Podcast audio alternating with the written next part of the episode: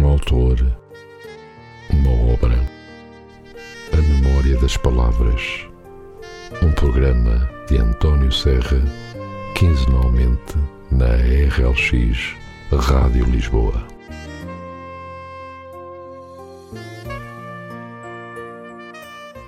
Ora então, bom dia e sejam muito bem-vindos a mais um programa A Memória das Palavras. E é verdade, já iniciamos um novo mês.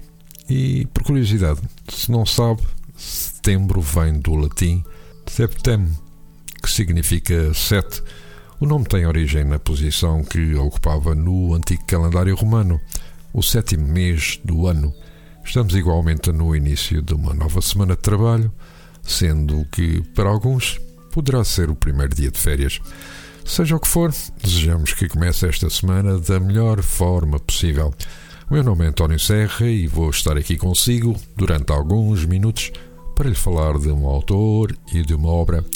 Hoje trago-vos a obra O Deus dos Últimos, do autor Daniel de Sá e que foi publicada pelas edições Vera. O escritor Daniel de Sá nasceu na freguesia da Maia, Ilha de São Miguel, em 2 de março de 1944 e faleceu em 27 de maio de 2013. Viveu em Santa Maria de 1946 a 1959, onde fez o curso geral dos liceus.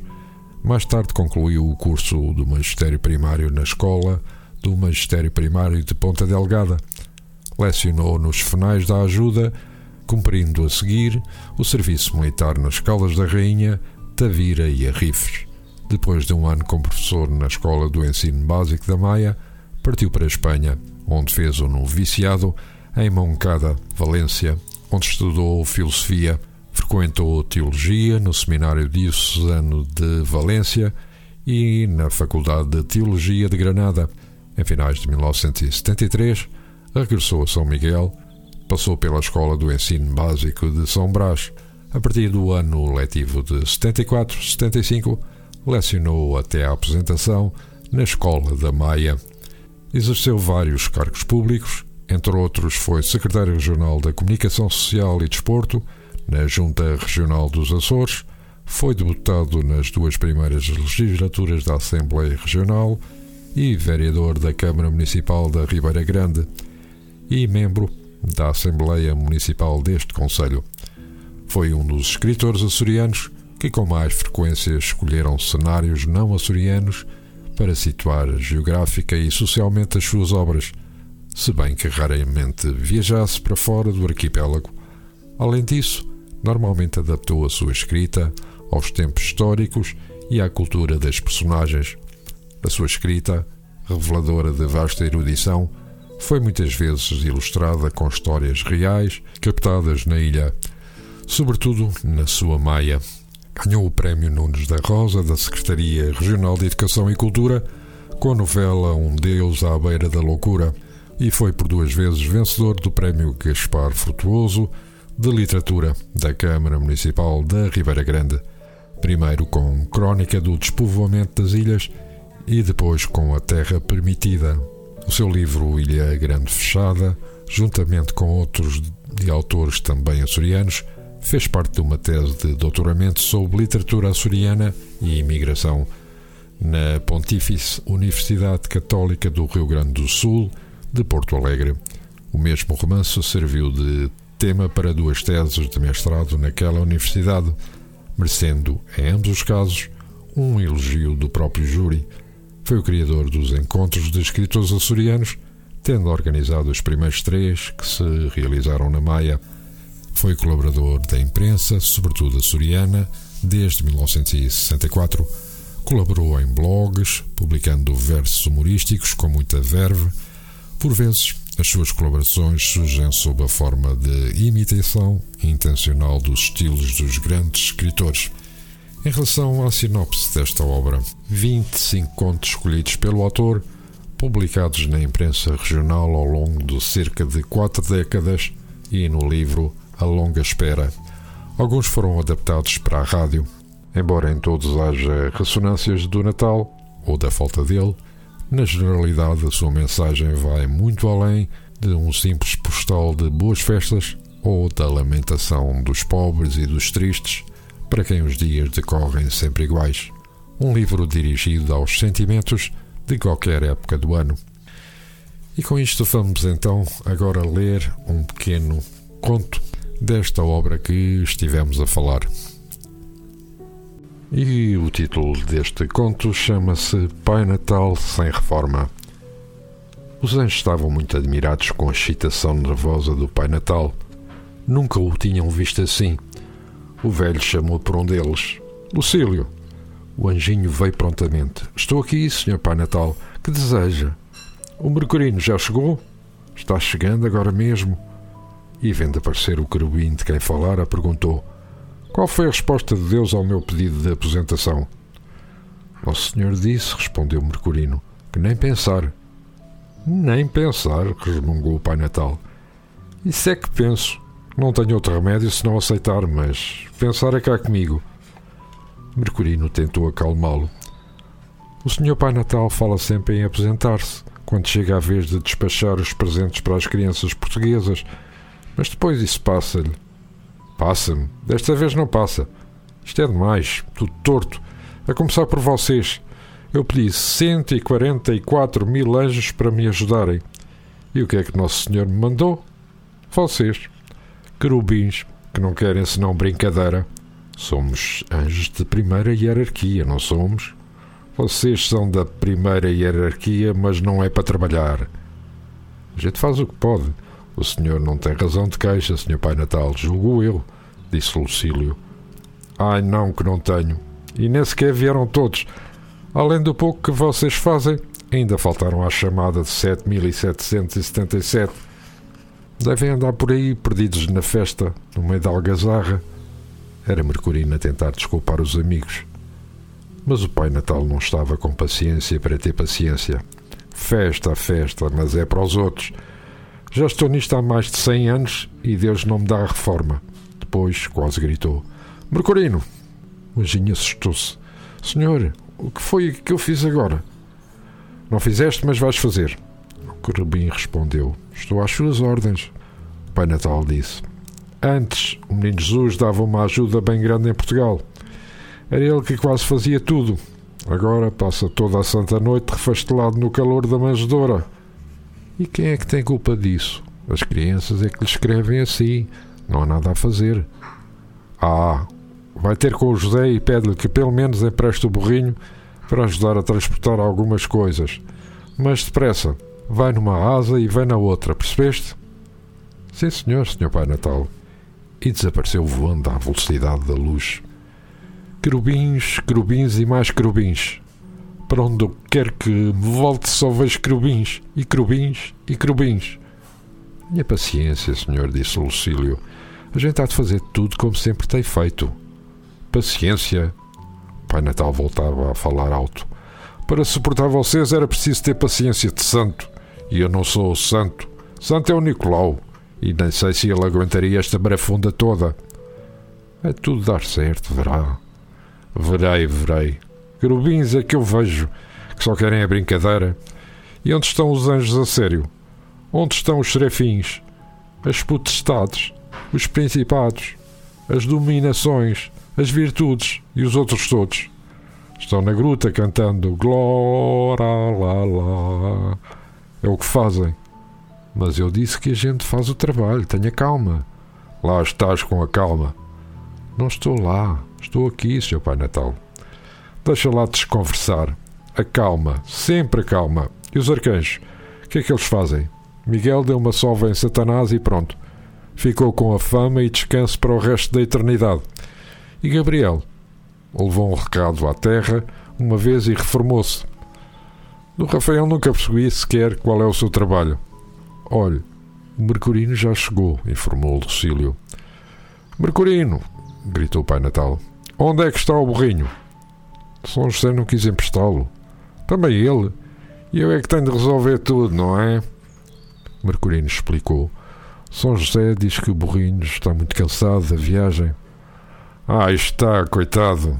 Ainda se eu pudesse contar com os camelos dos magos. Mas estes, ao menos, tiram-me o trabalho de Espanha, o que é uma boa ajuda, valha-me Deus. Chegou o Tranjinho, Almito, com os pedidos de última hora. Estão aqui os atrasados, como de costume, disse. E de onde vem isso? perguntou o Pai Natal. Um é da Turquia. Da Turquia? O Pai Natal gritou outra vez. Isso aí é da responsabilidade do Nicolau. Não tem nada a ver com essa zona. Mas a menina é portuguesa e é assim que faz o pedido. A mim? A Turquia fica em cascas de rolha, indeferido. Mas está em caminho para Samarcanda. Samarcanda? Onde é isso? No Uzbequistão. No quê? Não, não é assim. É Uzbequistão. Quase não há questões lá. Quase não há, não é? E logo havia de calhar um que fosse português. Essa gente anda por aí em toda a parte. Pois é, senhor, os portugueses são assim. Morrem de saudades, mas vivem anos sem fim longe da terra. E há aqui outra carta que veio de Portugal. O que é que pedem nessa? É para pagar o IVA. É para pagar o IVA dos presentes. IVA? Que é isso agora? É o imposto do valor acrescentado. O Pai Natal deu o maior grito do dia. Imposto! A essa gente já não bastam os impostos na terra, querem vir buscá-los ao céu também. Mercurino! Mercurino! Vem cá, Mercurino! Estou aqui, Sr. Pai Natal. Que deseja? Vai depressa procurar Francisco. Francisco? Não faltam Franciscos no céu. Aquele meio louco, o da Cis. Ah, o que está sempre a brincar com lobos e passarinhos. Esse mesmo. Ele que vai lá a Portugal tratar do assunto. Mas diga que eu não pago. Não pago, não pago, não pago. Então temos aí milhões de euros de presentes para levar para eles e ainda vamos pagar imposto. Isto aqui não é a União Europeia. Francisco, que diga isso e não se ponha com cara de santo. Pode ir de sandálias. Mercurino partiu em mais esta missão. Que pedidos fazem estas crianças da Turquia e do Uzbequistão? Uzbequistão, Uzbequistão. Como queiras. E eles que querem? A menina que vive na Turquia quer uma boneca que chore. Uma boneca que chore. Já não basta o choro de verdade, ainda vou dar uma boneca que chore. Nem pensar. Vai dar-se uma boneca, uma escalada como uma pedra. Ainda manda alguma coisa ou não? Como queira, senhor.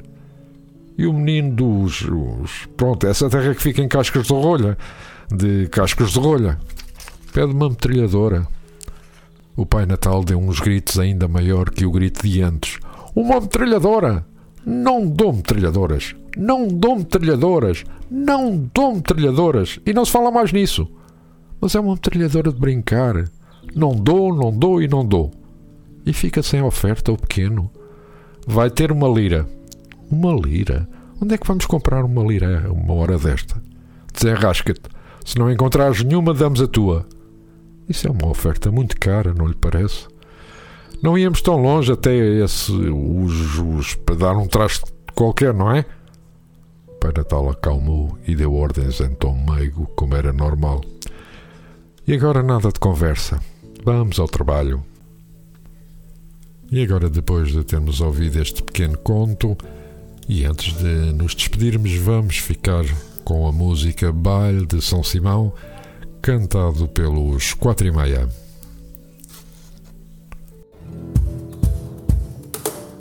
Baile de São Simão.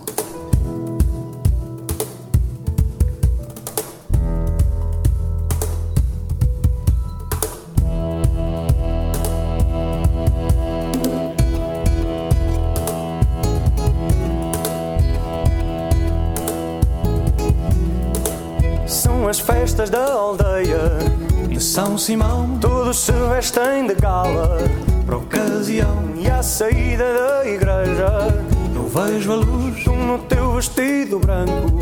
E ombros nus. E o povo todo fala Que despudor Não se entra assim em casa do Deus Senhor. É lá de ir para o inferno E de arder bem Por mostrar assim os ombros À Virgem Mãe só penso que hoje à noite há um baile e vais lá estar. Se tu vens assim para a missa, como sais para dançar? Ponho água de colónia, fico a cheirar a jasmim. Rezo para que lá na praça te aproximes de mim.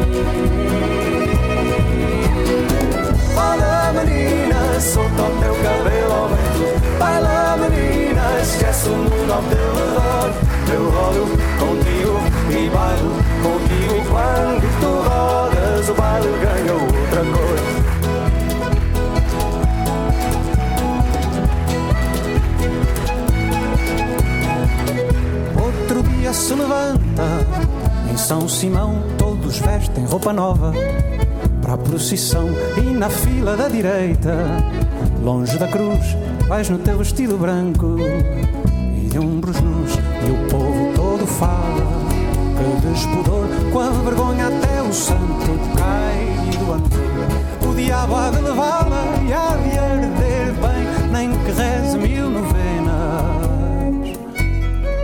A Virgem Mãe.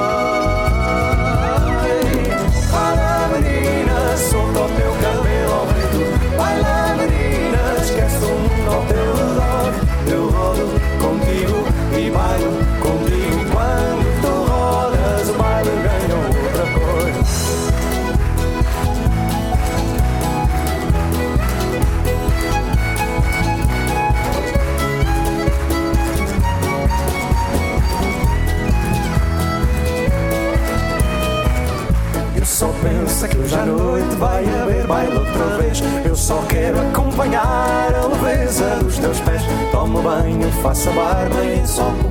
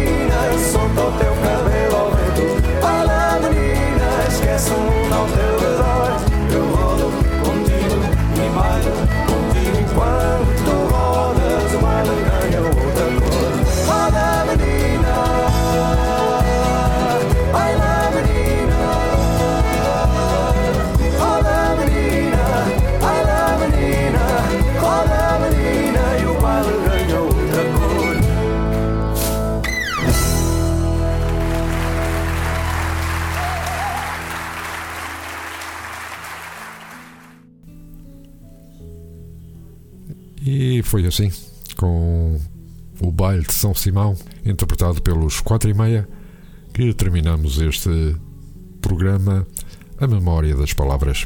Nós voltaremos daqui a 15 dias. Votos de boas leituras, um abraço e até lá, fiquem bem. Um autor, uma obra, a memória das palavras. Programa de António Serra, quinzenalmente na RLX Rádio Lisboa.